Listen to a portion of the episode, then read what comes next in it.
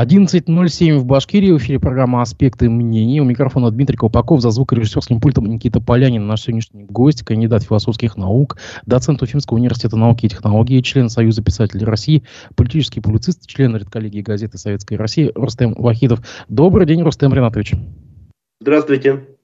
Свои комментарии и вопросы можете оставлять в чате трансляции в YouTube, Одноклассниках и ВКонтакте. Записи программ также выкладываются на всех подкаст-платформах. Рустам Ринатович, не могу не начать нашу, наше общение э, с новости, которая только сейчас приходит из Украины.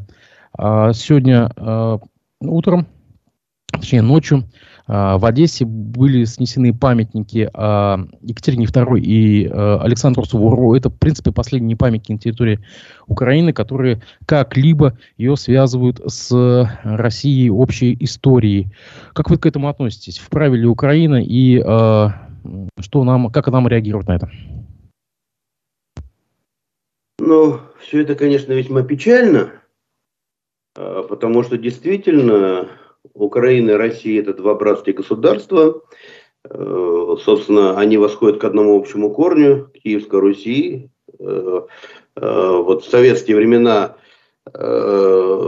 этнологи, собственно, разработали концепцию, которая легла в основу тогдашнего, сказать, тогдашней парадигмы вот, соответствующие, и которые, собственно, до сих пор разделяют, да, что э, некогда существовал такой еди, единый древний народ киевских русичей, да, но нынешние русские, украинцы, белорусы относятся к нему, ну, например, как современные итальянцы относятся к древним римлянам, да.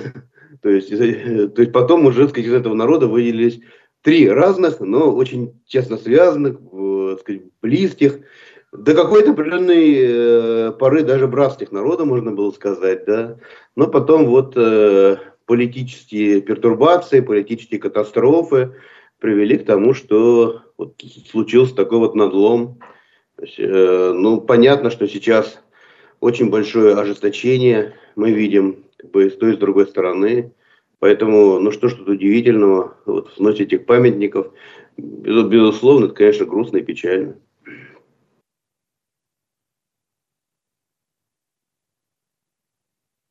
Алло. Допустим, война с памятниками э, это последний шаг, или все-таки что-то еще дальше может последовать вот в их логике? Э, ну, не знаю, фамилии будут менять, которые оканчиваются на ОФ, или там еще что-то. Что может ну, как, что, что, что история говорит? Того, до какой черты мы найдем, да? То есть, э, ну, безусловно, конечно, война с памятниками это просто такая вот ну, эмоциональная реакция, да, и зачастую реакция не всегда адекватная, конечно, потому что, допустим, тот же самый Владимир Ильич Ленин, он, так сказать, очень много сделал для защиты украинского народа, ведь мы, мы не должны этого скрывать, да, в Российской империи существовала так называемая концепция триединого русского народа, то есть офи официально власти Российской империи отрицали существование и украинцев, и белорусов, и более того, были разного рода циркуляры, МСТИДИК, допустим, был, да, знаменитый, э, по которым украинцам запрещали публиковать литературу на украинском языке, да, потому что якобы такого языка нет. Ну, то есть ситуация складывалась э, трагикомическая, да, то есть э, народа нет, языка нет, но литература существует, поэтому давайте ее запретим. Были запреты на э, создание там школ на украинском языке в Российской империи.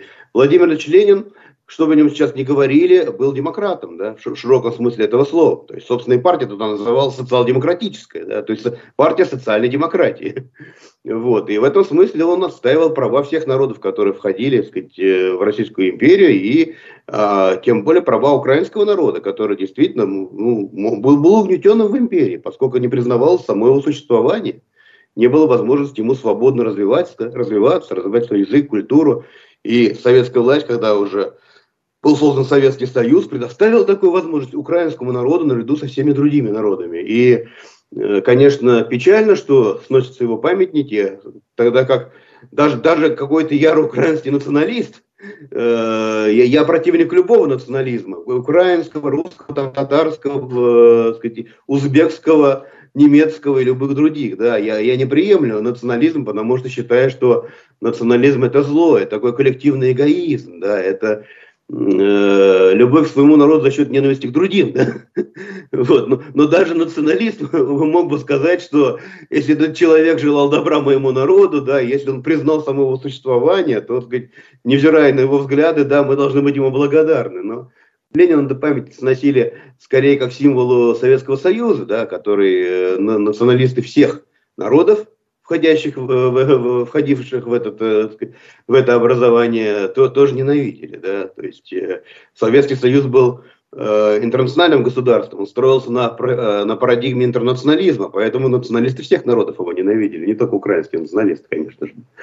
Вот. Ну и это обидно, да, обидно за Пушкина, обидно за Пушкина, потому что Пушкин был э, человеком, который очень любил Украину, кстати, это очень смешно, да, что сейчас нам пытаются внушить, что Украину создал австрийский генштаб в конце 19 начале 20 века. Если вы откроете э, поэму Пушкина «Полтава», то там слово «Украина» встречается 17 раз. Да?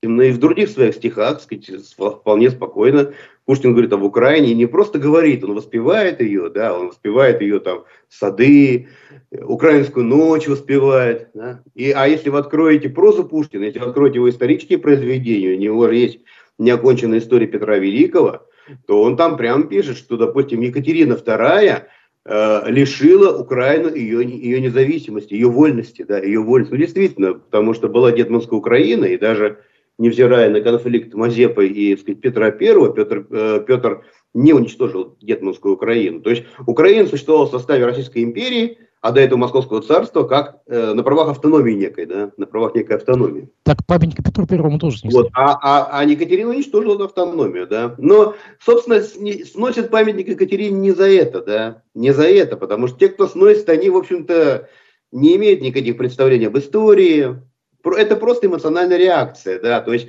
избавиться от всего русского, вот чтобы вообще ничего русского не было, да, ничего не связывало как бы их с, наш, с нашей страной. А, между тем, документальный фильм «Голод» э, Александра Ранистова, Максима Курникова и Татьяны Сорокиной, рассказывающий о страшном голоде 20-х годов э, в Башкирии, в части Казахстана и в Оренбурге, э, выложен на YouTube, его уже посмотрело множество людей. У фильма было отозвано прокатное удостоверение осенью, но так или иначе это не помешало его представить публике. Недавно мы беседовали с вашей, вашим коллегом. Да, сейчас, извините, смешно, да, что пытаются вводить цензуру, от, отзывает там какие-то удостоверения, запрещает какие-то там передачи на телевидение. Но в современном информационном мире как бы это совершенно, абсолютно бессмысленно. Это уже какой-то мере было бессмысленно в СССР, да, вы помните, наверное, или там старший товарищ вам рассказывали, что был сам издат. Ну, запретили, допустим, Солженицын, он там ходил в сам издате, все равно вся интеллигенция его читала, да. Ну, а остальные, как бы, как раньше его не читают, так и сейчас не читают, даже когда его в школьную программу внесли. Ну, так или иначе, вот, у а нас... Сейчас, как бы, что-нибудь запрещать вообще абсолютно бессмысленно. Это понятно. Вот Рамир Рахимов, ваш коллега за кафедрой истории э, университета. Рамир Рахимов мой хороший товарищ, которого я очень э, уважаю, да, и с удовольствием с ним общаюсь, но он не коллега мне, потому что я философ, а он историк, да, поэтому... Э, вот, вот как раз то, что он, он говорил, верьте этому, да, и, так сказать, э, ориентируйтесь на это. А я как философ про исторические события я, могу только тому я, говорить. Я понимаю, просто э, есть такой дискурс на при, э, преуменьшение, на преуменьшение роли той же самой американской администрации помощи в, те, в то время, э, и наоборот на выпячивание на первую роль как раз советской администрации, которая как бы тогда устраняла последствия голода. Э, это тоже как бы следствие вот этого времени, или это какое-то такое временное, наносное, а потом все как бы нормально будет, или что вот... Ну, а у нормальных людей? История – это наука, которая всегда вызывает, э, сказать, э, множество разных споров. Наверное, нет ни одного исторического события, которое э, сказать, э, и как, как-то единогласно имело оценку, да, то есть, ну, возьмите, например, там, э, убийство президента Кеннеди, да, то есть, вот сколько вообще написано литературы, сколько снято фильмов там про убийство президента Кеннеди, до сих пор спорят, да, то есть, вот Америка, казалось бы, да, то есть, пожалуйста, вот, ну, то есть и относительно событий российской истории всегда будут споры. Другое дело, что эти, эти споры еще и вовлечены э, в политические баталии, в идеологическое противостояние, как вы правильно говорите, да, то есть, конечно же, кто-то будет что-то пытаться преувеличить, что-то преуменьшить, но в любой, э, с любой точки зрения я опять повторяю, я не историк, я не могу сейчас говорить о конкретных фактах, да, но я просто про, вызываю к здравому смыслу, да, то есть поймите, была гражданская война, то есть она еще практически не закончилась, да, практически. А что такое гражданская война? Это состояние, когда центральная власть как бы не имеет большого влияния на местах, да. То есть, когда там страна расколота, когда много разных центров власти. Вообще, когда у нас была гражданская война на территории бывшей Российской империи, будущего СССР, было множество разных протогосударственных образований, да. Одних России был две, да. Или даже, даже три, можно сказать, потом, если считать, если считать Врангеля, да. То есть, кстати, была, была Белая Россия, была Красная Россия, да, и, между прочим, столица Белой России около одного месяца была в Уфе, да, вы знаете об этом, да, потом она там переместилась в Омск. То есть я хочу сказать, что э, ну, тут было очень много разных факторов, но, естественно, ни, ни, ни одна власть не занимается вот таким сознательным геноцидом своего э, населения, там, при помощи, про, про, про, провоцируя какие-то там вот состояния голода. То есть э, ну, там наложилось и, и стихийное, стихийное бедствие, да, и наложилось, что огромное количество людей были просто ну, выдернуты из сельского хозяйства. До этого была Первая мировая война. И, собственно, на фронты было призвано 5 миллионов человек. То есть, э, ну, это, это 5 миллионов только крепких, так сказать, здоровых мужчин, да.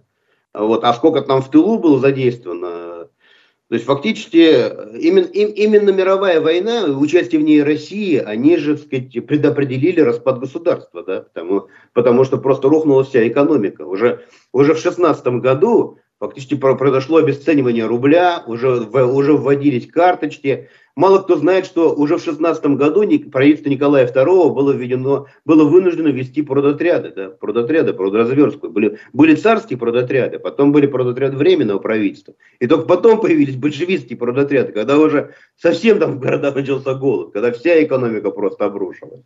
То есть на фоне обрушения экономики, на фоне засухи, да, на, на, на фоне огромного количества заболеваний, кстати, э, вы, наверное, знаете, да, что на, нашей стране так повезло в кавычках, да, что гражданская война совпала еще и с эпидемией испанки, испанского гриппа. Э, знаете, сколько погибло людей в гражданской войне? Ну, где-то говорят, что около 10 миллионов человек, да? Знаете, да? А знаете, сколько погибло на, на, во всем мире людей от испанского гриппа в то время? знаете? Нет. 50 нет. миллионов. 50 миллионов. Поэтому здесь такой как бы зло, зловещий клубок вообще из самого разного рода факторов. Ну, знаете, у нас сейчас есть COVID, на этом какие-то политические пропагандистские доктрины, но, наверное, это выгодно, да. наверное, за это кто-то платит, да. Или люди это делают из собственного энтузиазма бесплатно. Это, это, кстати, для определенных политических сил еще выгоднее, да, ты денег не платишь, и сами все делают, да. Я причем не говорю там конкретно, конкретно про этот фильм, конкретно там, потому что есть противоположные трактовки, да, есть, сказать, трактовки там абсолютно просоветские, абсолютно антисоветские. То есть в действительности истина там лежит посередине, мне кажется. Хорошо. А между тем парламент Татарстана внес поправки в Конституцию. Как вы знаете, э, глава Да, республики... и если в Татарии теперь будет новый глава, которого будет звать Раис, то он будет Раис Раис. Знаю. Да, а, а почему так? Э, почему не стал главой? Почему татары решили э, так, так о себе обособленно так себе сделать, когда во всех национальных республиках главы, а у татар отдельно а, как бы Раис? Почему, на, на ваш взгляд? Ну, это право регионального парламента, так сказать, заявить о своей собственной точке зрения, да, это раз. Во-вторых, э, Татарстан действительно имеет, в общем-то, особую позицию. Да, у нас, собственно, в составе федерации два национальных субъекта, которые имеют, ну, в общем-то, свою специфику, свою позицию, свои какие-то, вот, э, сказать, э, статусы э, не совсем похожи на статусы других субъектов. Да, это Чечня и Татарстан, безусловно. Да. Вот. Ну и кроме того, вообще мне кажется, сейчас очень, очень много раз вот этих насчет Раис разговоров, да, и я поэтому и пошутил, да, что вот вполне может быть татари глава, которого вот звать Раис Раис, да. Вот. Но, а на самом деле, то есть, читав, там, там написано еще и нечто другое. Там написано, что это, в общем-то, мера, которая будет введена в 2025 году. Да? В 2025 году. А до этого времени остается президент Республики Татарстан. Да? То есть, а, а что будет в 2025 году, мы не знаем, честно говоря. Да? Это очень а, подозрительно. А, Поэтому спросят, это, на... это очень такая, очень такая, как бы, э, ну, многослойная мера, да, в смысловом отношении. Поставляю, нас просто читатели просто, чтобы вы э, чуть влево сдвинулись по центру кадра, вы иначе просто вываливаете. Ага, да, да, простите, технически есть проблемы. Ага. А, вот смотрите, на самом деле у, у этого Раиса а, на самом деле есть даже среди внутри, внутри татарстанской элиты есть некоторые а, противники. Так вот, э, представитель Союза писателей Татарстана э, Ракаев Зайдулин а, сказал, что Раис это арабское слово, и я против переименования должности президента. Вот такое даже мнение есть. Однако есть и защитники. Даже не то, что защитники. Ожидаемая, ожидаемая, конечно, реакция. Но, с другой стороны, обоснование странное. В татарском языке огромное количество арабских слов. Сказать. А вот, э, допустим... Начиная со слова «рахмет», да? А, глава телерадиокомпании «Татарстан Нового века» Ильшат Аминов, э, депутат, сказал, для меня лично компромисс невозможен. По его словам, уже было много компромиссов, и договор, и язык, и Конституционный суд. Однако Конституция не кусок бумаги, это волеизъявление народа. А, в общем, Аминов опасается, я читаю «Коммерсант Казань», он опасается, что в дальнейшем Татарстан могут объединить с другим регионом, ликвидировав саму республику. Мы тут защищаем не слова, мы тут защищаем федерализм. Вот так вот. Э, нет, но а кто спорит с тем, что действительно в последние 20 лет мы видим э, такую вот э, ну, централизацию, да, и даже в, в какой-то мере унитаризацию России, что не может не вызывать беспокойства. Да. То есть, действительно, в 90-е годы э, была другая проблема. Да. Была проблема, что вот Россия расползалась, и что все опасались, что вслед за СССР как бы рухнет, рухнет и сама Россия, и все понимали, ну, кроме, кроме небольшой кучки каких-то там э, отъявленных радикалов, понимали, что это, это приведет к очень большим бедам, да, потому что сколько бы нам ни говорили, что там СССР распался бескровно, но, по-моему, это просто глупости. Да? Там одна такжистская война унесла там на миллион, миллионы жизней, а беженцев там было несколько десятков миллионов. Да? То есть людей, у которых просто жизнь была сломана.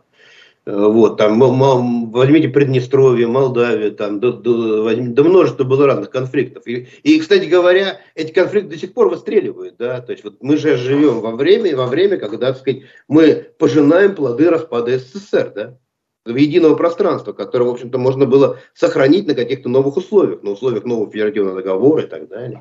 И поэтому в 90-е все очень опасались, э, так сказать, соответствующих процессов в России.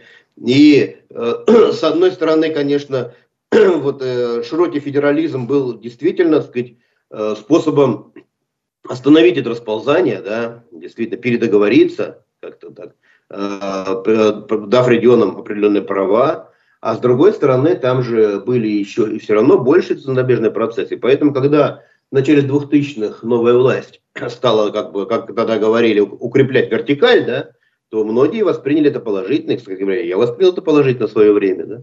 Но потом мы увидели, что как бы укрепление вертикали же, оно, так сказать, э, в другую сторону, перекос дало, да. То есть, ну, например, там, что произошло с нашим Советом Федерации, который вообще по Конституции и вообще по уму должен представлять собой, э, ну, голос, голос регионов, да, голос регионов, то есть Нижняя палата парламента, Госдума, которая почему-то мы это называем парламентом, хотя это не Нижняя палата, она, так сказать, каким-то социальным слоям дает голос, да, там представлены партии, э, в которые, э, так сказать, э, ну, э, говорят об интересах определенных социальных слоев, да, ну, во всяком случае, должны говорить вообще, да, сейчас уже трудно, так сказать, утверждать, что они это делают, да, но, но вообще вот, как бы в принципе, да, они должны были бы это делать.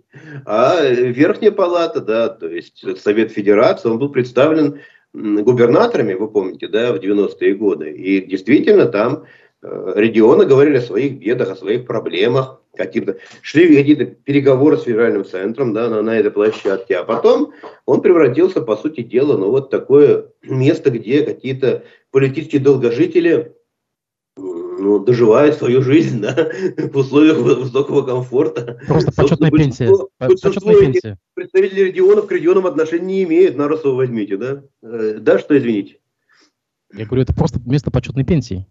Ну, фактически да, фактически да. И, и во всем остальном, то есть есть проблема преподавания языков, ведь э, это серьезная проблема, да. Она, она, она вообще должна нас заботить, да. Э, и поэтому, да, конечно, всякие вот э, такие инициативы, они пугают людей. Пугают людей. И, и в Башкирии пугают, и в Татарии пугают, и в других, так сказать, э, регионах Федерации пугают. И, кстати, ведь э, почему-то принято считать, что вот федерализм это конек нацрегионов. Но федерализм нужен всем. Федерализм нужен русским регионам, да, федерализм нужен Сибири, нужен Дальнему Востоку. Мы недавно как бы вот в этом убеждались, да. То есть, как, как можно управлять огромной страной, которая там, в которой живет 140 миллионов человек, которая занимает одну шестую часть суши, да, до, до мелочей, все, так сказать, декретируя из Москвы, да.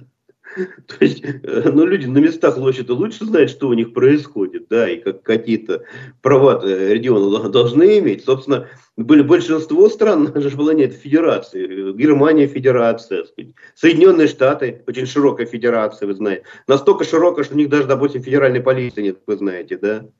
У них вообще, так сказать, э, полиции создают органы, э, субъект федерации, да, штаты и города. Штаты и города. Ну, там есть ФБР, который занимается преступлениями федерального характера, такого широкого характера. Вот, ну и не более того, да, то есть э, Соединенные Штаты очень широкая, очень гибкая федерация, да. Вот, и э, Россия тоже не случайно пошла по этому пути. Россия выстрадала федерализм, да. А, давайте не будем от Татарии отходить далеко. Вот э, был уже известен случай осенью, когда э, в набережных Челнах на территории частной школы поставили памятник Иосифу Сталину. Наверное, слышали об этом. А, и а Вадлис... мы говорим о Татаре? Мы же все-таки в Башкирии живем. Ну нет, просто далеко не будем уходить. Я сейчас, я сейчас объясню, почему. А, там поставили Может, на похоже, ча- да? частной школы а, Сталину памятник. И вот Союз татарской молодежи Азатвык направил в прокуратуру Татарстана обращение с просьбой проверить законность установки памятника Иосифу Сталину. Во-первых, почему именно в Национальной Республике так есть покойники Сталина? Это удивительно, при, э, при том, что это не, отли, особо не отличался любовью к э, национальным регионам, да? Мы же помним Почему? все эти Почему вы так считаете? Во-первых, Сталин был, как мы сейчас сказали бы, министром национальности в советском правительстве. Да, да, да нарком, да, да, нарком. И, и, собственно говоря, вот то, что Башкирия является э, субъектом федерации, да, что, что здесь не губерния, а здесь республика, вообще здесь заслуга и Сталина тоже, да. То есть вы вообще-то, вообще-то под вот этим э, документом о создании э, Республики Башкирия в составе Российской Федерации, тогда, тогда вот, да, в годы гражданской войны, стояла подпись Ленина, стояла подпись башкирских представителей, кто там, я не помню сейчас, кто там ездил, да, вот, но, но и стояла подпись Иосифа Сталина как, как наркома национальности, да, знаете же об этом? А, ну, не будем забывать, что потом за Киевльдивы вынужден покинуть Россию. Вот. Ну, не только за Киевльдивы был вынужден покинуть Россию, очень, очень многие были вынуждены покинуть Россию, да, а с другой стороны, очень многие приехали в Россию, кстати, вот мало кто знает, что, а был, а был противоположный поток, да, когда люди там из Европы, когда люди из Америки приезжали в Россию, да, это были это были, так сказать, и э, коммунисты, и общественные деятели, и писатели, и, и философы. Вот, кстати, в, в СССР жил выдающийся философ 20 века Георг Лукач. Да, он в течение 20, 20 лет жил в Москве, работал в институте Маркса и Энгельса. Лукач это философ масштаба Хайдегера, да, на Западе его очень почитают. То есть, и, и это, а, а возьмите в первые стройте пятилеток, собственно, когда сюда приезжало огромное количество иностранных специалистов. У нас, кстати говоря, даже в, в топографии Уфы в напоминании об этом. У нас есть район называется ИНОРС, да, иностранная рабочая сила вообще-то. Я прямо сейчас в нем нахожусь, да, я знаю. А, Руслан Иванович, я к чему это подвожу насчет Сталина? А ведь коммунисты продвигают идею о том, что присвоить одной из улиц э, Уфы имя Сталина. Как раз о топонимике и говорим. А, собственно говоря, вы как к этому относитесь? А, ну, я хочу сказать вот что. А, с одной стороны, а, вот э, Иосиф Сталин это фигура очень сложная и противоречивая, да, и так же вот прошло уже 500 лет со времени Ивана Грозного, но до сих пор кипят споры, до сих пор, сказать, люди по-разному к нему относятся, да. Вот. То же самое, наверное, будет со Сталиным. Да? То есть э, трудно отрицать, что сказать, со Сталиным связана репрессия, которая действительно ну, вызывает множество вопросов, потому что 20 лет прошло со дня победы революции, вроде заявили, что построили социализм в Конституции 1936 года, да, и вдруг, так сказать, вот, начинает там каких-то многочисленных врагов народа, причем, как сейчас выяснилось, многие из них люди люди были безвинные. Хотя, хотя, кстати говоря, далеко не все. Далеко не все, потому что была борьба в партии, были попытки переворотов, это историки тоже говорят. Вот, допустим, современные историки убеждены, что с Тухачевским там дело действительно было нечисто, что в армии готовился переворот. И так сказать, вот, ну, ну, вот возьмите, как поступил Эрдоган с военными, которые пытались его свергнуть, да, ну, вот Сталин также поступил, да. Вот. Ну и поэтому вот э, фигура Сталина вызывает очень у многих неприятие, да. Но с другой стороны, ведь из песни слова не вытянешь, да, то есть э, Сталин это руководитель страны, которая победила фашизм, да, и, и в общем-то очень глупо говорить, что вот люди победили сами вопреки Сталину, ну то есть как, э, люди уехали в автобусе, да, и автобус прибыл, так сказать, в нужный, в нужный пункт, пункт назначения, но не благодаря водителю, а благодаря пассажирам, да. То есть, ну извините, если человек руководит государством, он вносит определенный вклад в развитие событий, да. Но он может быть человеком жестоким, он, он, он может быть, из-за него могут погибнуть какие-то люди, да, но с другой стороны, а что им мешает при этом быть э, э, хорошим руководителем, да, или, допустим, там, неплохим полководцем, да, то есть тут тоже, я, кстати, не утверждаю, что Сталин был хороший полководец, на самом деле, об этом писали очень интересно военные историки, да, Сталин, в отличие от Гитлера, как раз не считал себя великим полководцем и давал возможность высказаться всем военачальникам, да, и принимал компромиссные решения, да. То есть, а, а с другой стороны, тот э, сам, сказать, все операции разрабатывал и разрабатывался, да, потому что, э, вот. Ну, то есть, я хочу сказать, что в 90-е годы мы видели какое-то полное очернение Сталина до превращения его в какого-то кровавого монстра, да, Э, до того, чтобы там, не знаю, навешивать ему всех собак и заявлять, что ничего подобного не было, хотя, ну, между нами говоря, например, американцы депортировали всех японцев, да, в начале Второй мировой войны, да, то есть Сталин зачастую совершал то, что совершали и представители э, демократических держав, да, только нет, только, и, только об этом сейчас никто не говорит, да, э, вот. А, а потом началась какая-то такая вот в обратную. У нас же народ мир не знает, да, у нас как маятник все, да, началось все в обратную сторону. Он белый и пушистый, он великий гений, он вообще ничего плохого не совершил, да. Э, вот, и, и, и истина, в общем-то, никого не интересует. Истина состоит в том, что, так сказать, Сталин, сталинское государство, сталинские управленцы – очень много действительно сделали и для нас, и для представителей сказать, э, различных народов СССР, да, то есть что что скрывать, да, то есть, ну, университеты были построены в то время, множество национальных школ, да, национальная литература, ну, например, вот э, э, вот Рафаэль Хакимов, да, есть такой известный татарский так сказать, националист и деятель,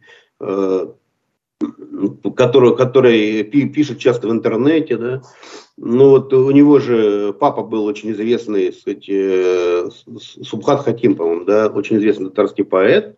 Вот недавно мне попалась в руки какая-то э, ну, довольно раритетная книга, э, издания конца 40-х годов, его, его отца, книги на татарском языке, на языке да. То есть, и листая ее, обнаружил множество стихотворений о Сталине, например, да. То есть, вот как бы они, они хотят это вытянуть из татарской литературы. Ну, то есть, ну давайте тогда, сказать, ну, все запретим, так сказать, э, почистим татарских поэтов, да, которые, э, писателей, которые жили в то время. Да. Ну, ну, в конце концов, там, ну, э, а, Гадель Кутуи почитайте, да, почитайте там неотправленные письма его знаменитые, то есть каким восторгом вообще дышат слова Галии о том, что она простая там девушка из простой татарской деревни, дочь э, сказать, э, какого-то крестьянина-пьяницы, которая, которая, которая света не давал своей жене увидеть. Да? Она, она стала врачом, она учится в Казанском университете, то есть все это дала и советская власть. Это тоже правда, понимаете? Это тоже правда. Поэтому к этому нужно подходить как-то, вот, мне кажется, взвешенно. То есть действительно, мне кажется, э, осознавая всю, так сказать, такую неоднозначность фигуры Сталина, осознавая, что э, Иосиф Сталин, с Иосифом Сталином связаны не самые, так сказать, светлые зачастую, да, страницы нашей истории. Кстати, интересно, что коммунисты же это первыми признали, да, КП, КПСС признала, что, так сказать, были незаконные репрессии, да. Об этом говорили на 20-м съезде, ну, не нужно забывать, да. Э, то есть, действительно же, ну, ну, нормальный человек никогда не поверит, что Бухарин был какой-то там шпион, да какого-то там иностранного государства. Бухарин, который при царе в тюрьмах сидел, который ближайшим был сподвижником Ленина, да. То есть действительно какой-то какой то э, занос, какой-то заворот был э, ненормальный, да, в то время, как бы закрутился маховик террора, который, кстати говоря, чуть самого Сталина не убил. Да? Террор такая штука, как и французская революция покажет, что если он начинается, он может, он может кого угодно уничтожить, да, то есть и с большим трудом это маховик остановили, да, расстреляв Ежова, да, вы же помните. Да? Вот. Но, но, то есть было все это, да, но было и другое. И, наверное, нужно подумать, нужно подумать о каких-то формах, э, ну, почитания такого рода деятелей, да. может быть, неоднозначных, но в то же время внесших нечто положительное в нашу историю. И почитание не только в центральном, там, в федеральном таком смысле, да, но и почитание в регионах, но я, я и, и нас регионах, но я не знаю, как это с Татарией вопрос решать, да, то есть что-то Сталин сделал для Татарии, да, и этого, э, ну, тут, тут нужно думать, хотя, ну, понятно, да, что культурная революция, которая произошла в наших республиках, она во многом связана с именем Сталина, да, и она отражена в произведениях наших великих писателей и поэтов того времени, да, вот, и от которых мы отказываться тоже не собираемся, на самом деле, да. Э, вот. Но, но в Башкирии, например, совершенно очевидно, да, что э, обретение Башкирии так сказать, э, статус субъекта федерации неотделимо ни от имени Ленина, ни от имени Сталина. Э, просто я приведу тот момент, что коммунисты настаивают на исторической справедливости, ведь когда-то в Черниковке был проспект э, Сталина. А это нынешняя улица Первомайская, по-моему. Вот они да, просто да, да. хотят об этом говорить. Нас просят, чтобы вы немножко вернулись в центр кадра. Вы вывалились. Да, ну, да, собственно, вот. когда идешь по Черниковке, по Первомайской, я там э, часто бываю по работе, да, то прямо там очень, очень хорошо сделали, да, там вот написано улица Первомайская, внизу историческое название проспект Сталина, да, то есть это правильно.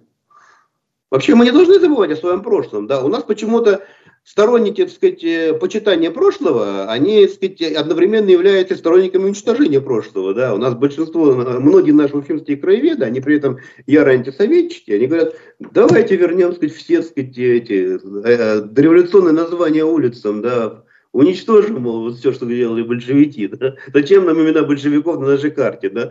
Но у нас есть улицы, которые, сказать, были созданы при советской власти. Да? У нас все районы городов были, были построены при советской власти. А Уфа, как вы лично относитесь к тому, что некоторые... Уфы, да? Поэтому, да, в Уфе была улица Сталина. Кстати говоря, улица Сталина же была еще и в центре города, да? В центре города, то есть э, нынешняя улица коммунистическая вообще-то когда-то носила имя Сталина. Вот так у нас пересекались перпендикулярно улица Ленина и улица Сталина, да? Как вы лично относитесь? И был, и был, и был памятник Сталину вот там, где сейчас стоит оперный театр, да, ну, немножко сбоку, сбоку от него, да. А Но я, я к тому, что у нас э, некоторые улицы носят имена, э, по сути, террористов. Ну, понимаете, это вот очень неблагодарное такое вот дело, брать вот какие-то современные, так сказать, э, ярлыки и клеить их на исторических деятелей, да, не учитывая, что вот тогда было другое время, например, да, тогда, так сказать, э, были другие представления о политической нравственности, ну и вообще не учитывая их значение вообще вот народной памяти, например, да, ну, ну, ну, вот американцы, например, некоторые американские либералы предлагают, так сказать, вот объявить Тутанхамона, э, там, не знаю, там, в преступникам против прав человеческой личности. Ну, ну извините, во времена Тунахамона были несколько иные представления о человеческой личности. Да. Мне кажется, что ну, вообще это вот какое-то не, неправильное отношение к истории, когда мы пытаемся вот по каждый нынешний сказать, актуальный этап причесать всю историю, переписать ее, сказать, все переломать. Будьте готовы тогда к тому, что наши потомки также поступят и с нами, да не учитывая особенности нашей эпохи, не учитывая ограниченности нашего исторического кругозора, а кругозор каждой эпохи ограничен, согласитесь, да, то есть мы очень многого не понимаем, а то, что будет очевидным для людей, которые будут на это смотреть с 22-23 века, да. Вот. Но над нами тоже будут смеяться, будут говорить, что мы какие-то неправильные люди. Не хочется быть вычеркнутым из памяти, да, но тогда не нужно вычеркивать других, правильно? Конечно, мы имеем право вносить свои сказать, суждения относительно прошлого, да, но эти суждения должны быть все-таки максимально сдержанными, объективными, мне кажется. А, ну, давайте закроем кейс э, с, с топонимикой, э, как бы такой уже старой достаточно новостью. Экспертная комиссия по наименованию и переименованию адресных элементов городского округа город Уфа, э, по сути, а, а, взяла на рассмотрение вопрос, предложение ЛДПР о присвоении улицы Жириновского, одной из улиц э, в Зеленой Роще, около торгового центра «Ультра». А, э, ну, как бы ну, ну, не прошло буду... меньше года, не прошло меньше года после, да. смерти. Да. Как такое возможно? Да, да, да. Вот это как раз другой случай. То есть Сталин и Ленин это, это фигуры с довольно-таки уж далекой истории, да. То есть мы, конечно, можем о них спорить, но определенное значение они сыграли в жизни нашей республики, да, в жизни, ну и не говорю уж о жизни нашей страны, в жизни нашей республики тоже. И я еще раз говорю, нам действительно всерьез стоит подумать о формах увековечивания, допустим, памяти того же Сталина, да, но о таких формах, которые бы не только коммунистов удовлетворяли. Понятно, что для, для многих коммунистов Сталин всегда будет оставаться, так сказать, э, такой положительной личностью. Хотя, кстати говоря, и в самом коммунистическом движении есть разные, как вы знаете, отношения к нему, да. Потому что в коммунистическом движении есть тоже разные группировки, разные течения, да, в том числе и антисталинские, да. Но тем не менее, да, для, для большинства современных коммунистов российских, да, ну как бы Сталин это положительная фигура, да. Но мы же говорим не только о коммунистах, мы говорим вообще о населении республики, населении Уфы, например, да, там люди имеют разные взгляды. Поэтому вот форма должна учитывать э, их мнение тоже, да. И вот мне кажется, что здесь вот э, таким мостиком согласия может быть действительно участие Сталина вот в создании Э, ну, нашего, нашего субъекта федерации, да, то есть его подпись стояла под э, договором, да, под договором о создании Башкирской республики. Об этом тоже нужно. Ну, у нас вообще нет, сказать, памятников э, создателей Башкирской республики, да, если думать. Так же, как у нас нет памятника основателю Уфы, Уфы например, да. То есть, э, вообще памятник очень многим, так сказать, нашим, так сказать, местным э, Это вы про Нагова, Иван, про Ивана Нагова вы имеете в виду? Но вот э, если вернуться к Жириновскому, вы правильно говорите, Жириновский умер совсем недавно, это раз, да. Его, так сказать, роль в политике еще совершенно ну, не ясна и, ну, вот, на мой взгляд, является далеко не положительной. Это два, да. Ну, а в-третьих, это человек, который э, в свое время открыто и документально свидетельственно это, да, открыто, открыто заявил, что татаро-башкир нужно отправить там, в Монголию, и что пусть там их уничтожат при помощи водки и сифилиса. Да, это же его слова, да? Ну, то есть человек позволил себе оскорбление целых двух народов, входящих в состав Российской Федерации. И, конечно, это э, ну, поразительно, да? что после этого его именем хотят назвать Уфе улицу. Да? Я бы сказал, что это вызвало бы, наверное, какой-то резонанс, хотя я не знаю. У нас, у нас по-моему, люди вообще не смотрят, как называется улица, что это. У нас люди это воспринимают так, что вот мое личное пространство, это моя квартира, да, вот что там, какую табличку повесят, что назовут, там, что на карте будет мне плевать, да. Вот. Только вот это позволяет нашим властям как, как угодно наименовывать, переименовывать там. Но вообще, конечно, это нонсенс. Да. А есть небольшая реплика просто от нашего читателя а, Эрнста Валишина. Он сообщает, что вот э, та же самая комиссия приняла решение отклонить предложение по присвоению имени улицы в городе Уфе Жиганову. Это первый доктор геолого-минералогических наук Башкирии, первый профессор БГУ, заслуженный деятель науки и технологий БССР, кавалер, ну, регалии, регалии, регалии, но при этом они взяли Жириновского. То есть, как бы, вот почему такая... Вообще, вот если была моя воля, честно говорю, я не политик, и не собираюсь заниматься политикой. И, я, просто, и тут читатель задается внизу вопросом, как отвечают в отделе, они руководствуются актами внутреннего распорядка, то есть для граждан нет, а, нет нормативных документов, чтобы понять, как происходит наименование улицы да, в да. городе От нас не зависит. От нас не зависит. Ну вот, но я продолжу свою мысль, если была вот моя воля, да, мне кажется, во-первых, надо остановить вот, это, вот эти все разговоры там, о том, что пере, переименовать, стереть там с лица города. То есть, ну, надо, надо максимально осторожно быть к историческому наследию. Да? Э, вот. А во-вторых, нужно, видимо, составить какой-то словник, какой-то список, так сказать, имен выдающихся граждан Уфы, Башкирии, ну, может быть, там вот э, Урал-Поволжского региона, ну, России, естественно, тоже, да, которые нуждаются в увековечении. Вот правильно говорит э, читатель да, и слушатель. То есть у нас есть действительно люди, которые внесли огромный вклад, сказать, в, не знаю, там, э, в дело, разви... Э, в дело геологической разведки, в нефтяной промысел там, в Башкирии, да, там, в, в науку башкирскую. Да. У нас, например, нет улицы Аитова, который был вообще создателем башкирской социологии. Да. Социологии в Башкортостане, правильно сказать, да, был. Да. У нас был замечательный философ Вадим Ямич э, Садыков, которого я лично знал который, который, э, у которого очень непростая была жизнь, да, он, будучи твердо, твердо убежденным марксистом, написал книгу о противоречиях социализма, за что его с работы сняли, там, с партии хотели исключить, и гонением подвергли, там он болел долго, потом вот э, приехал в Башкирию, преподавал здесь, то есть он тоже как бы он, много, много отдал сил городу, да, много отдал сил республике, тоже не, не увековечена его память. Да много кого вообще можно, да. То есть Жириновский здесь э, вообще, так сказать, не то, что последний в очереди, да, он его даже в очередь ставить не стоит, на мой взгляд. А вот вы про основателя говорили, вы имели в виду Ивана Нагова? Я не историк. Они там сейчас между собой спорят, кто, кто, кто из них. Но, но, но, видимо, да, наверное, я не, я не, я не, я не помню, кто именно. Но э, почему нет, да? И, я не знаю, и почему вот именно у нас стоит вопрос так – либо Салават Юлаев, либо вот Иван Ногой, да, что вот как-то вот столкнуть лбами, да, а, а почему не может быть, сказать, памятников разным, да, ну, у нас же есть у, сказать, увековечена память Суворова, да, и в то же время память Салават Юлаева, да, хотя вообще-то Суворов участвовал ну, в какой-то мере, если не в пленении, то в конвоировании Салават Юлаева, да, я так понимаю, да, и вообще они были по разные стороны баррикад во время крестьянской войны, да. Но тем не менее, как-то вот история все расставила по своим местам. Значение Суворова признали даже, даже большевики, хотя в 20-е годы его там крепостником называли, человеком, который подавил восстание, и крестьянские, и польские восстания, да. Я просто припомню э, тот эфир. И вот как вот, э, ну, потом победила государственная мудрость, да. Понимаете, вот этот канон национальных героев вообще, вот канон героев вот, официальных в любом государстве, это очень сложная штука. Туда попадают люди, которые, если бы они, сказать, могли воскреснуть, да, они друг другу в лицо плюнули, понимаете? То есть это уже просто образы, которые скрепляют вообще нашу общность, понимаете?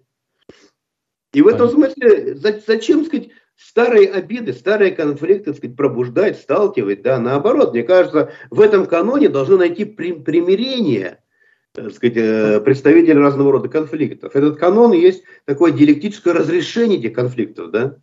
Я думаю, согласитесь вы с этим? А, просто вы привели один пример, а вот мы с, с Рамилем Рахимовым обсуждали вопрос. У нас э, речь зашла о Шимуратове. Но внезапно кто-то из слушателей напомнил, что, оказывается, Шимуратов подавлял восстание в Тамбовом. Э, там это крестьянские восстания. И да, действительно, был такой факт. Сейчас ничего... да. И памятники Я ставят. Говорю, если мы начнем копать живую историю, то вот, мы встретимся с тем, что те, кого мы рядышком ставим там вот в этом нашем национальном каноне, да, каких героев, они вообще друг другу противостояли, друг против друга боролись, да.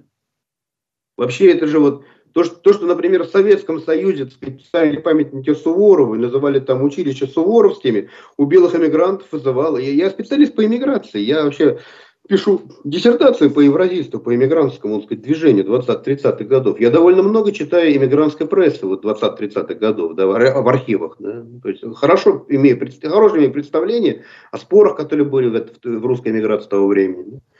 Вот я вам скажу, что это вызывало просто бешенство в кругах белогвардейцев, да, что, сказать, э, и они, и они утверждали, что вот э, Троцкий вообще и большевики 20-х, они были как-то честнее, да, вот они говорили, Суворов крепостник, Суворов там восстание крестьянское подавил, Суворов там польское восстание подавил, поэтому мы не можем почитать его, да. Как же вот так Сталин, какое лицемерие, да, Сталин, мол, красный диктатор, там красная звезда над Кремлем, да, а он православного монархиста Суворова прославляет, да, но, но э, в этом и состоит вот это диалектическое разрешение исторических конфликтов, да, которое всегда э, мы имеем вот в таком национальном пантеоне героев, да, когда сходятся воедино люди, которые в свое время были врагами, да. Понимаете?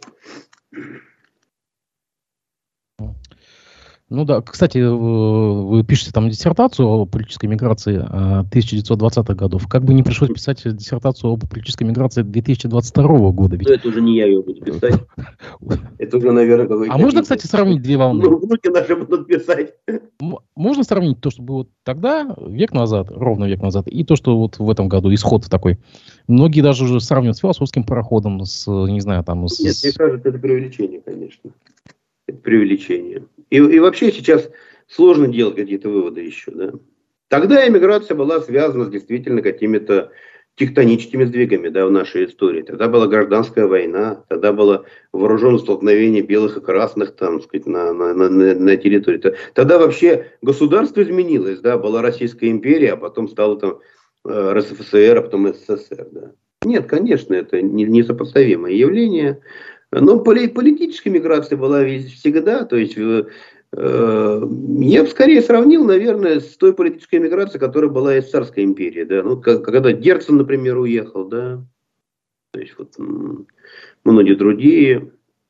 Это, наверное, вот сопоставимо, да, сопоставимо. А то, что происходило в 20-х годах, это, конечно, нечто иное. А между тем, на этой неделе глава Башкирии Ради Хабиров распорядился создать совет при себе, то есть при главе республики по вопросам развития культуры и искусства. Председателем совета он стал сам, его зам а, Урал Кислинбаев – это человек, отвечающий за внутреннюю политику в регионе. Секретарем совета назначена глава Минкульта Амина Шафикова. Почему-то у меня все это увязывается... Смешно, да? Как странная какая-то аббревиатура. Учит... Культ и культура немножко разные вещи. Учитывается, у меня сразу все это увязывается с э, недавним скандалом вокруг э, снятия э, в Башкирском театре спектакля «Зулиха открывает глаза» писателя Гузель Яхиной, которая высказывалась... А где связь между Я... Почему? Спектаклем. Объясню. То есть вам не кажется, что создается такой худсовет, такой региональный, чиновничий, который будет на дальнем поступах отстреливать все неугодные постановки, книги, э, не знаю, картины, там еще что-то такое. Вот э, можно ли это рассматривать как цензурный орган или это все-таки что-то другое? Ну, мне кажется, что самая большая беда состоит в том, что такие худсоветы давно уже в наших головах возникли, да. Что каждый человек, который что-то пишет там, рисует, пляшет там, изображает на сцене, выступает по телевизору, по радио, да, как мы сейчас с вами. У него в голове уж есть такой худ совет, он знает, что вот это говорить нельзя, это говорить можно, а на это можно намекнуть, а на это можно намекнуть, но будут последствия, но не такие, как если намекнуть вот на это, да? Вот, то есть, э, ну, понимаете, вот э, э, Страшны же не, не, не, не, не, худсоветы вот такие, да, то есть, которые вовне существуют, а худсоветы в головах сидящие, потому что мы сами все затыкаем рты. Ну. А, вот. А что касается Зулихи, то да, для меня это очень обидно, конечно, да. Для меня вообще, я, я по-моему, говорил вам, да, у меня была статья, она выходила в нескольких разных изданиях, да, вот э, про эту книгу. Э, Фильм мне очень не понравился, а вот книга – это очень серьезное явление в современной литературе, причем э, безотносительно тому, как я отношусь к писательнице и, так сказать, вот к ее политической позиции. Отношусь я к ее политической позиции плохо. Я не разделяю ее позиции, я не являюсь там либералом-западником, как, каковым она является. Да. Вот мне вообще очень много, так сказать, из того, что она говорит, совершенно, так сказать, ну, неприемлемо для меня, да. Вот, но понимаете, есть, есть человек, а есть, сказать, его творчество, да. Но вот когда вы, например, читаете Гумилева, вы э, что, обязательно должны быть монархистом, чтобы понять его стихи, да? Или когда вы читаете Маяковского, вы обязательно должны стать коммунистом, да? Например, если вы не любите там, э, не знаю, каких-нибудь там э, националистов, вы теперь не будете читать там э, стихи представителей там какой-то национальной литературы. Ну, то есть я, я не знаю. То есть, по-моему, это глупости. По-моему, это глупости. Вот в свое время люди решили, что это очень серьезное произведение, и поставили, так сказать, вот спектакль. Да? Но они что, не знали о ее политических взглядах тогда? Ну, у нее тоже были вполне очевидные политические взгляды. Она очень много высказывала из того, что не совпадало с политическим мейнстримом того времени. Зачем нужно было отказываться? Ну, ну, мне кажется, что, понимаете, ведь э, отли, отли, особенность э, поэтического, литературного, художественного творчества, вот скажем, вот той же самой политической публицистики, которой я занимаюсь, да, э, вот в чем состоит. Политическая публицистика – это то, что ты делаешь сознательно. То есть вот ты, сказать, у тебя есть взгляды, ты их высказываешь в своих статьях, например, в своих там устных выступлениях. А писатель это человек, который, у которого очень сильно работает бессознательно. Да? Он на уровне сознания, может быть, считает одно. Он, может быть, даже сказать, э, хочет какие-то там взгляды свои политические выразить. А вот получается так, что он выражает совершенно иное. Да? Совершенно иное. Совершенно противоположное. Вот, так, допустим, Хотел ли э, Лев Толстой сознательно выразить мировоззрение крестьян, там, тем более там, революционно настроенных крестьян своего времени? Не, нет, не хотел, наверное, да. А получилось так вот, есть замечательная статья Ленина, Лев Толстой как зеркало русской революции. Она, она глубокая статья, на самом деле. А, а они очень хорошо и много писал Михаил Александрович Лившиц, лучший вообще философ-эстетик Советского Союза. Да. Вот. Ну, то есть, вот и то же самое касается Гузель Ехиной. Мне, ну, ну, может, даже если она хотела написать какой-то там антисоветский роман там и так далее, да, за что потом там ее коммунисты ругали, да, вот, написала-то она далеко не антисоветский роман. Вот возьмите, как она изображает кулака, вот этого кулака Муртазу, да, в своей, в своей книге, да. Она же его изображает как совершенно какого-то упыря, да. То есть это человек, который, не знаю, в могилах своих детей прятал зерно, да?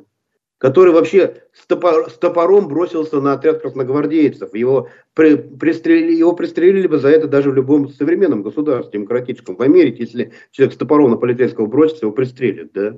Он вот так погиб. Да? Какой-то обезумевший упырь был. Причем там же, ну, она прямо говорит, да, что его мать, упыриха, родила его во время голода, голода там конца 19 века, да, и что для того, чтобы он выжил, она там убила своих э, других детишек, да, и пила их кровь, да, чтобы у нее молоко было. Ну, то есть это совершенно отвратительный персонаж, и он же на самом деле не просто это как бы, это не реальный персонаж, это вообще образ кулачества, понимаете, образ кулачества, кровосос, упырь. И после этого говорить, что она написала антисоветский роман, там, да, она восхваляет там, э, она восхваляет там кулаков, ну что, ну, что за глупость, ребят? Мне кажется, это одно из как бы, самых таких вот ярких вообще обли, обличений этих бур, бур, буржуазного собственничества, да, вот этого кулачества на, на селе. И там, ну она, она, кстати говоря, сама в одном из интервью сказала, что она пишет о советской власти, о том, как человек мифологической, мифологической формации вот так превращается в человека рационального мира. Собственно, что сделала советская власть? Да? Она вырвала людей из какого-то патриархального мира, мира, в котором человек жил, как бы, ну, скорее, больше мифологическими образами, да, и перенесла его в мир современный, в мир, где есть наука, где есть рациональность. Да. То есть помните там вот Зулейха, когда едет в поезде, она, она же, хоть она была формально мусульманка, но на самом деле она в своем селе постоянно поклонялась каким-то духам, да, дух околицы, там, дух дома, да, всем там приносил какие-то приношения, да. И вот она едет в этом поезде большом, да, в этом составе, там ее, ее на, на север везут, да. И вот она ходит, она понимает, что это дом на колесах, она ходит по нему и пытается понять, а есть у него какой-то дух, как есть домовой, есть в этом доме, и, и с ужасом понимает, что духа нет что это просто вот какое-то жилое помещение, у которого нет духа, да, э, в смысле нет вот этого сверхъестественного существа, нет вот этого, так сказать, ну, языческого покровителя, да, то есть ну, вот она, она перенеслась из мира язычества, э, из мира, фактически из мира такого патриархального язычества, да, она перенеслась в современный мир – Мир устроен по рациональным законам. Кстати, немецкий, немецкий исследователь Макс Вебер да, в свое время назвал это расколдовыванием мира. И говорил, что в Европе это произошло где-то там вот э, в эпоху реформации, наверное, да, то есть в эпоху нового времени. Вот в этом смысле большевики принесли новое время да, на наши просторы. А, справедливости и об, и об этом роман. Об этом роман. И, и причем тут политический автора. Вот просто справедливости ради надо заметить, что Гузельяхину клемят за каждую книгу. Это и «Дети мои», и «Шелона собака». Я это, других книг не читал, может быть, я не знаю, там, вот, но, но когда я прочитал Зулейху, то это произвело мне очень большое впечатление. Повторяю, при всем при том, что я не являюсь сторонником ее политических взглядов.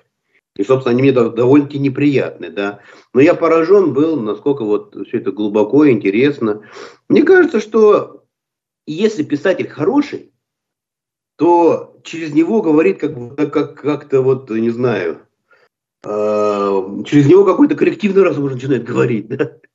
То есть мне недаром же говорят, что настоящая литература – это народная литература. Да? Народная в том смысле, что это, это, не, это не как литература какого-то одного человека, который э, изгиба своего индивидуального сознания и фантазии всем показывает. Да? А это литература, через которую миллионы говорят. Да? Люди читают и говорят, что я же тоже хотел сказать. Да? Просто вот я не умею так писать, как она. Но она вообще выражает мои чувства. То есть хороший писатель – это человек, который становится голосом миллионов. Да? То есть в этом смысле хорошая литература – это народная литература. И э, вот так же, как для э, хор- хорошего актера, в общем-то, э, не так уж и важно иметь свои собственные какие-то яркие черты характера, да, потому что он вообще-то же, он, он, он представляет, он, он отдает свое тело для того, чтобы э, при помощи него выражать какие-то другие идеи, что, чтобы, чтобы изображать других людей. Да? Вот так же и хороший писатель, он тоже, собственно, ну мало ли что, какие у него взгляды, мало ли какие у него пристрастия, мало ли что он там любит кушать или не любит кушать. Да? Через, через него говорят через него говорят массы, да, через него говорят целые социальные слои, через него говорят носители определенного языка, определенного сознания, да. Он рупор, в какой-то мере он рупор, да. Вот, и поэтому здесь вот не так уж и важно, да, не так уж и важно, что, что, что он говорит. Ну, были в нашей истории случаи, когда пытались там кого-то запрещать, да, что вот он, сказать, вот там, кстати говоря, очень же вот иммигрантов у нас пытались в свое время запрещать, да, вы помните, да. Но, но все-таки ни к чему хорошему никогда это не приводит. И мне кажется, что вот здесь, в данном случае, вот этот внутренний художественный совет у людей в голове, он, сказать, не, не лучшую службу сыграл, да. Как, когда выяснилось, что она там высказывает какие-то крамольные взгляды, что решили, давайте вот от нее лучше откажем. Что значит от нее откажемся? Ну, ну можно от нее отказаться, можно снять постановку. Ну что, кому вы сделали хуже? Своим зрителям вы сделали хуже, да? Потому что люди ходили на этот спектакль, людям нравился этот спектакль, люди что-то важное для себя в нем находили, да. Потому что не просто же так ходили, да, по большому счету мы идем в театр для того, чтобы что-то для себя важное открыть. Немножко самому лучше стать, да, после всего этого. Ну, ну, ну, ну не помогли вы людям стать лучше, да. Нашли какого-то стерильного автора, который во всем с начальством соглашается, да, и заменили им, сказать, Зулейху, да, ну, ну ладно. А между тем, э, вот мы с вами обсуждали сейчас э, волну эмиграции 20-х годов и век назад, и сейчас. Не нашли, собственно говоря, параллели. А повестка да, новостная... с эмиграцией из Российской империи эпохи вот там Николая Первого, да, там, Александра Третьего. Вот это, тут параллели возможно, мне кажется. Да. А вот, между прочим, новостная повестка нас э, к этим параллелям сейчас прям подводит. Зачитаю новость с ленты РИА Новостей. У граждан России, покинувших страну и критикующих ее, в том числе известных личностей, необходимо конфисковывать имущество и направлять его участникам специальной военной операции, сказал ну, сенатор а где же Сергей Цыков. Как раз э, если говорить об эмиграции 20-х годов, то у них сначала все конфисковали, а потом они бежали, да? А какая, какая разница последовательности? А тут, а тут параллель очень интересная с Герценом есть, о чем вы говорите, да, потому что когда Герцен уехал за границу, то царь настолько был за него обижен, что он, сказать, отобрал у него собственность, да. Герцен хотел продать свое имение и на эти деньги жить в Лондоне, да. Ну, не просто жить, он же там еще и газету выпускал, «Колокол». Первую русскую, скорее, позиционную газету, да, в Лондоне. Вот, и, и тогда, тогда Герцен пожаловался Ротшильду, а Николай Первый э, нуждался очень в деньгах, ну, ну, в смысле, не лично нуждался, а лично он мог распоряжаться всеми деньгами Российской империи, да? то есть государство нуждалось в деньгах. Да? Вот, и он хотел получить, так сказать, у Ротшильда э, кредит. Да? Вот, а Ротшильд ему сказал, что нет, кредит вы не получите, пока вот э, не решите денежные дела Герцена. Что это такое? На каком вы основании вообще у человека отбираете имение? Да? Какое преступление в том, что человек уехал за границу? Вообще, ну, хочет человек жить за границей, пусть человек живет за границу. Он дворянин вообще-то, да? Это его право вообще выезжать за границу. Вот. И Николай I был вынужден выполнить условия Ротшильда. Это такая смешная была история, да? Ну, так и большевики все-таки нажились на, на имуществе уехавших. Ну, что значит большевики нажились? Что Ленин лично по, по, по карманам деньги рассовывал? Во-первых, это было национализированное имущество, да? То есть оно досталось государству. И эти деньги были, так сказать, эти деньги были э, пущены на социальные программы, прежде всего, конечно. Вообще, вот когда мы с вами говорим, что, допустим, о, о решении э, жилищного вопроса, да, вот, мы, вот, мы, мы смотрим, допустим, на это глазами там представителей высшего сословия, да, хотя сами мы потомки представителей низшего сословия. Я, например, потомок крестьян, да. То есть моя бабушка в сороковом году приехала в Уфу, и вообще первоначально ей не было негде жить. Они, они там, когда с дедушкой встретились, они землянку вообще вырыли, в землянке жили, да. Вот, то есть почему я потомок людей, которые жили в землянке, должен сказать, э, сказать смотреть глазами дворян. Вот я, я много читал про 20-е годы, потому что ну, я интересуюсь 20-ми годами по обе стороны границы. Я про Лосева много пишу. У меня, так сказать, есть публикации по истории там раннесоветской, советской философии. Так вот, э, тогда же люди переезжали из бараков, из каких-то трущоб, из, из, из рабочих трущоб, да, то есть вот ну, действительно, национализировали дом, в котором, допустим, жил дворянин. В этом доме было там 24 комнаты. Вот э, одну комнату отдавали бывшему хозяину, и 23 семьи туда еще переселяли. То есть речь не идет о том, что большевики что-то себе лично брали, да. А, а если говорить о земельных наделах, да, то извините меня, декрет о земле не Ленин придумал, и даже не большевики придумали. Это вообще-то эсеры его придумали, а эсеры его спроектировали на основе крестьянских наказов. Со всей России были собраны крестьянские наказы. И что, знаете, что было написано в, в декрете о земле? Там целая статья была. Там было написано, частная собственность на землю в России запрещается.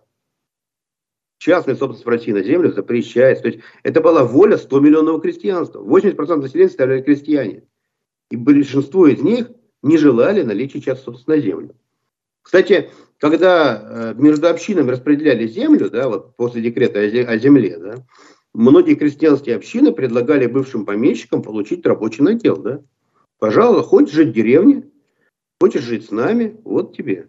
Рабочий надел, работать со своей семьей, как и мы работаем, да. Но помещик предпочитал, уехать, предпочитал уехать в Париж, да, вот, и плакать о том, что у него отобрали землю. Рустам Ринатович, э, давайте за финалем такой необычной э, темой. Мы с вами находимся... Интересный на... глагол, никогда его не слышал, за финалем. Накануне Нового года находимся, да? Э, да, это неоднозначную, Хотя, неоднозначную... явно не новогоднее, да? Неоднозначную реакцию вызывает э, новость о том, что 3, 4, 5 и 6 э, января в Башкирии будет запрещена продажа спиртного с 17 часов. Э, ну, как бы такая запретительная... Ну, я ничего не вижу в том, что не будет спиртного. Запретительная мера. Да, ну, я... Хорошо, хорошо, что люди не будут пить.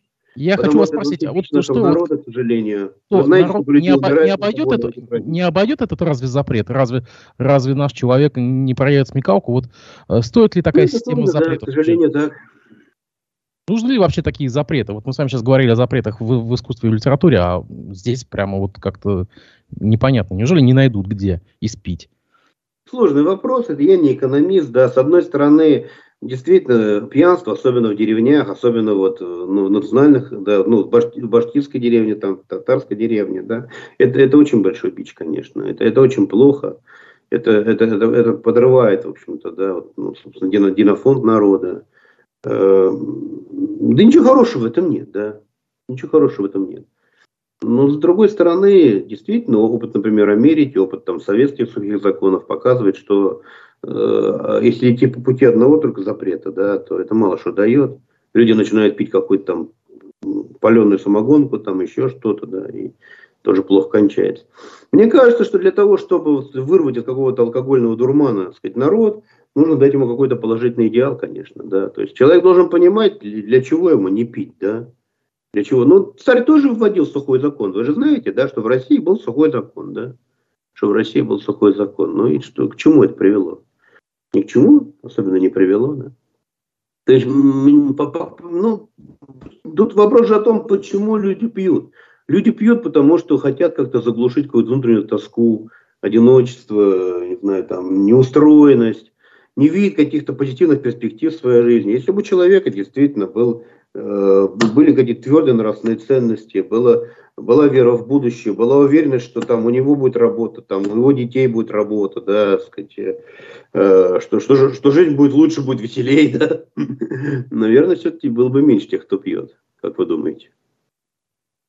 Я надеюсь, что все-таки будет больше позитивных поводов и в наступившем Новом году, и в оставшиеся три дня.